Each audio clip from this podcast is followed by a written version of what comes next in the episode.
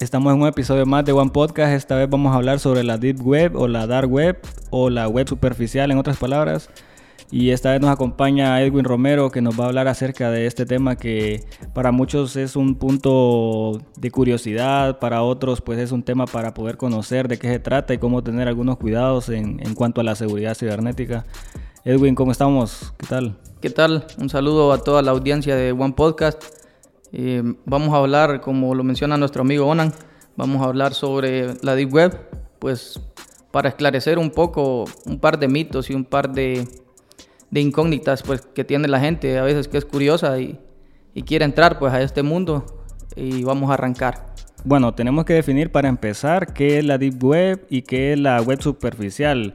Eh, todos sabemos que existen navegadores como Google Chrome o Firefox, entre otros, que ellos indexan la información, tengo entendido. Eh, este concepto indexar significa pues que ellos en el buscador tienen todas las palabras referentes como un historial donde las personas han han buscado determinados temas, por ejemplo, sobre eh, vehículos, zapatos, ropa, etcétera, cualquier tema. Entonces el buscador ya tiene ese historial y se les hace más fácil la búsqueda.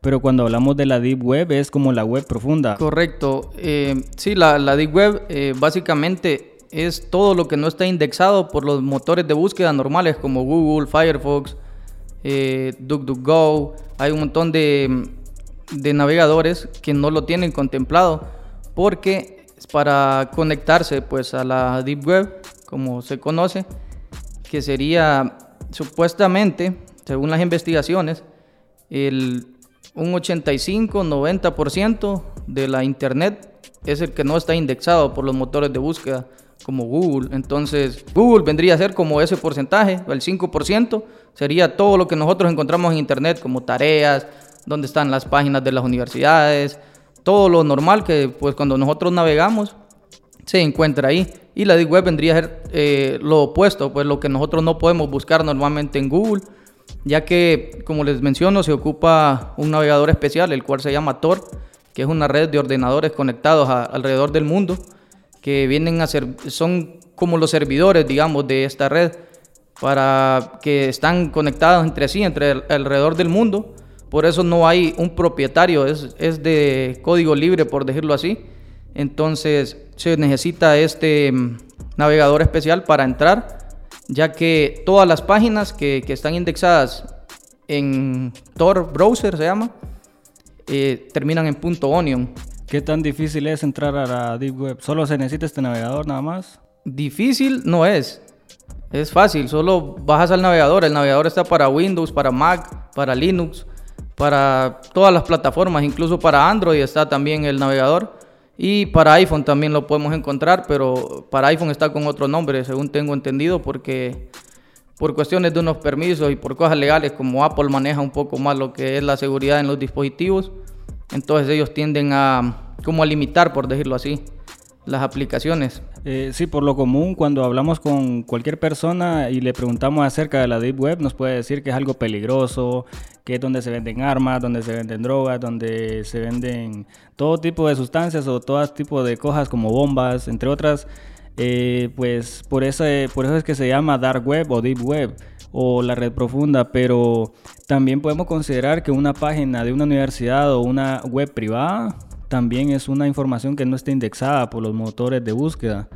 Entonces eso también podría ser información difícil de encontrar en la web superficial y ya desde ahí, desde ese momento, entonces consideramos que, que estamos entrando a la red profunda, por decirlo así. ¿O es todo lo contrario? Sí, un eh, montón de, de, páginas como de gobiernos, como lo decís vos, eh, servidores privados de universidades eh, muy grandes, están alojados en lo que es en, pues en este sitio, están alojados en, en la Deep Web, lo vamos a llamar así, que están alojados ahí porque también eh, tiene una, una, capa extra de seguridad, tiene un nivel extra de seguridad, ya que no los podemos encontrar simplemente en Google o poniendo una búsqueda en cualquier navegador, no los vamos a encontrar.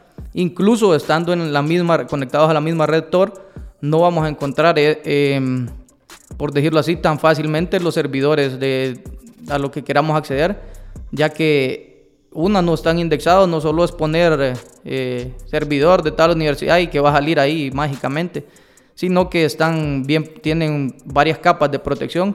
Incluso la red, eh, por eso todos los dominios terminan en un punto onion, porque hace mm, alusión a lo que es una cebolla, por eso se llama onion en inglés, va, cebolla, entonces como está por capas, está conformada por capas la red, entonces eh, vos estás conectado y todas las computadoras que están alrededor del mundo te brindan una capa de seguridad. Entre, entre más nodos hayan de conexión, tenés más capas de protección, por decirlo así. Incluso el mismo eh, navegador de Tor es una, una cebolla, el, el icono. Correcto. Yo estuve escuchando algunas historias, leyendo también algunas historias en la web de personas que han entrado a la misma, a la Deep Web, y que se han encontrado con, con algunos grupos que son internos, incluso en la misma web y bueno, se puede decir que hasta han estado investigados por el FBI y otras organizaciones de Estados Unidos y que lo están investigando porque han hecho pues cosas terribles.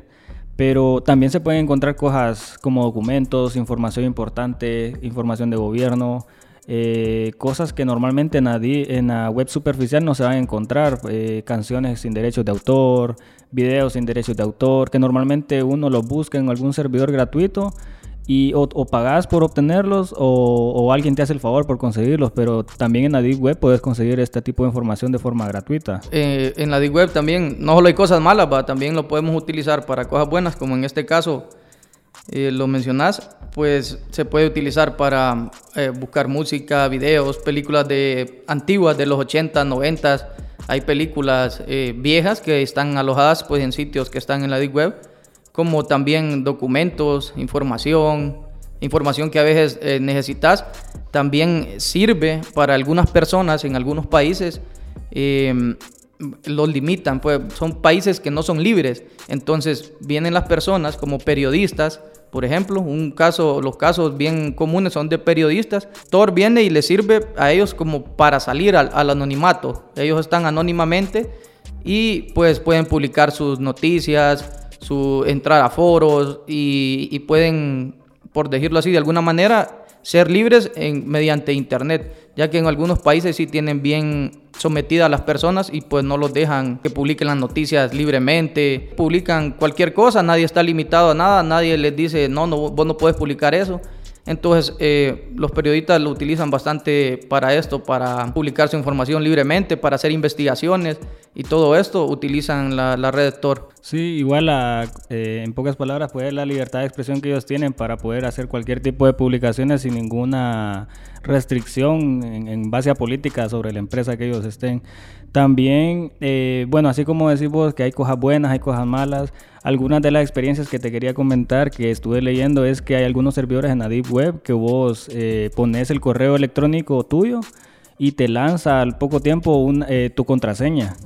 Entonces, eh, eso después lo venden, estuve leyendo, y tenía, pues, eh, dependiendo la, el dato personal que vos querías, ese era el costo. Por ejemplo, el ID, el número de identidad, eh, la clave de tu correo electrónico, entre otras cosas, de tarjetas electrónicas, de tarjetas de identidad. Algunos suelen ser mitos, pero en relación a esto, ¿qué, qué vos has escuchado? Sí hay cierta verdad en esta información. No es como que hayan páginas donde vos vas a poner tu correo y, te va a salir la contraseña, sino que por lo general esto lo hacen los ciberdelincuentes en el motor de búsqueda como Google. Entonces ellos pueden hacer sus campañas de phishing. Entonces cuando ellos obtienen datos de una persona o de una empresa, lo que hacen es que toda esa información que ellos obtienen la almacenan y la venden en la deep web. O sea, sí ven, te venden la información. Hay algunas empresas que han vulnerado, el costo es en dólares, pero la moneda que se utiliza en la Deep Web es el Bitcoin, ya que es una moneda casi irrastreable. Digo casi porque sí se puede rastrear. Ah, hay casos en los que han llegado a dar pues con las personas que, que, han tenido algún servidor o algo por, por el más mínimo error que cometan, entonces ya logran atraparlos, por decirlo así, porque la Deep Web también está bastante vigilada por lo que es el gobierno de Estados Unidos ellos están bien metidos a, ese rollo porque por ahí han logrado capturar bastantes cibercriminales que, son buscados a nivel mundial o incluso personas pues que se dedican a cosas del mercado negro, o sea, venden drogas, venden armas Eh, lo que vos puedas imaginar es como un eBay o como un Amazon, pero de la Deep Web. Guan.